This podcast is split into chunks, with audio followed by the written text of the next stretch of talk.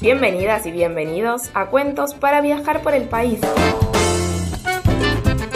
Una propuesta de ronda cultural que nos invita a recorrer los rincones de Argentina a través de la literatura, conectando relatos populares, mitos urbanos y cuentos de las distintas provincias.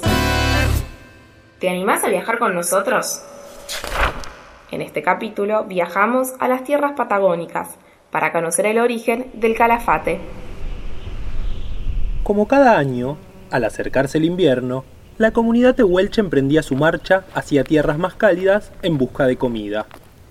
En uno de esos viajes, Conex, una anciana curandera de la tribu, no pudo más de tanto caminar y comprendió que sus últimos días estaban por llegar. Lo mejor sería quedarse en la meseta donde se encontraba. Las mujeres que la acompañaban, con tristeza, respetaron su decisión Juntaron leña, alimentos y la ayudaron a construir un refugio con un toldo de cuero para protegerla del sol y los fuertes vientos del sur. Se despidieron cantando. A cada paso, la melodía se escuchaba más lejana, hasta que desapareció por completo. También los animales, al igual que las familias, emigraron hacia tierras más cálidas.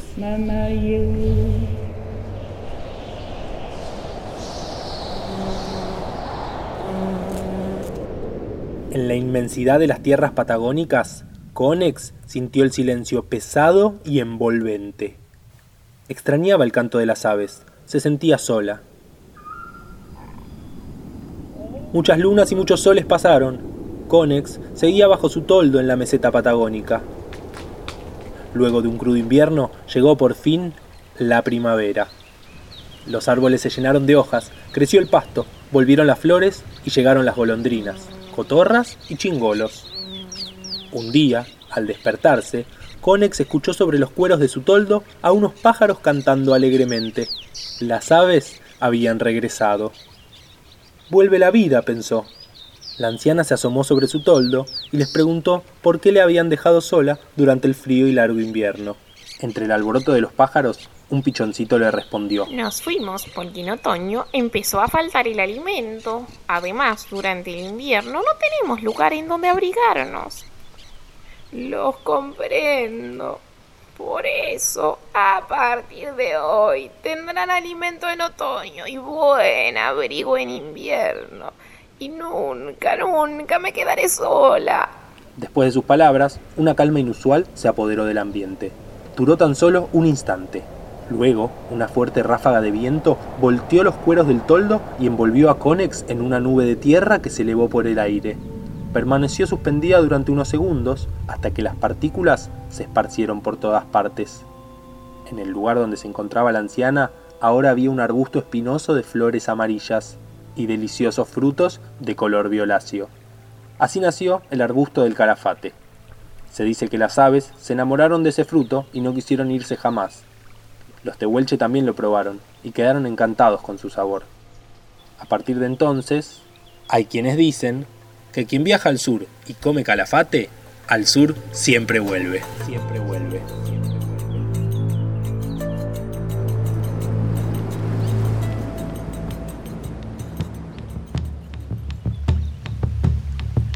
Escuchábamos una leyenda acerca del fruto calafate. ¿Lo probaste alguna vez? ¿Te gustó? Es el fruto de un arbusto típico de la Patagonia Argentina. Tiene un color entre azul y violeta, un tamaño pequeño y es muy nutritivo.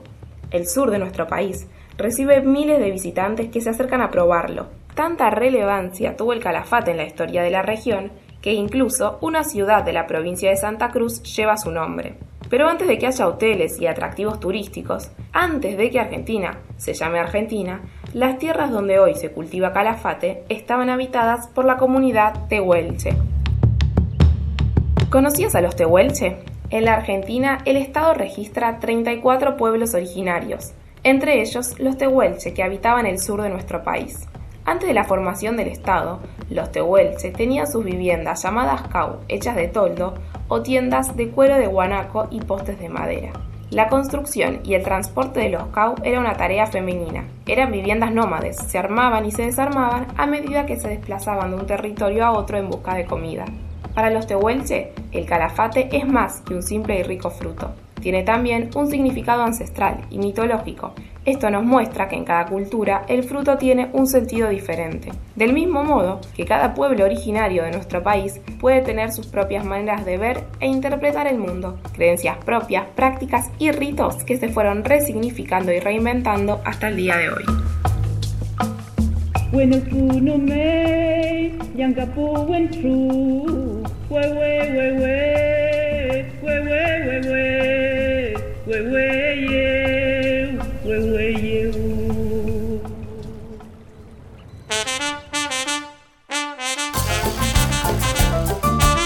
Si te gustó esta historia, compartila y recomendanos. Para escuchar más relatos y conocer otras de nuestras propuestas, seguinos en nuestras redes. Somos una ONG que trabaja para promover el derecho de acceso a la cultura.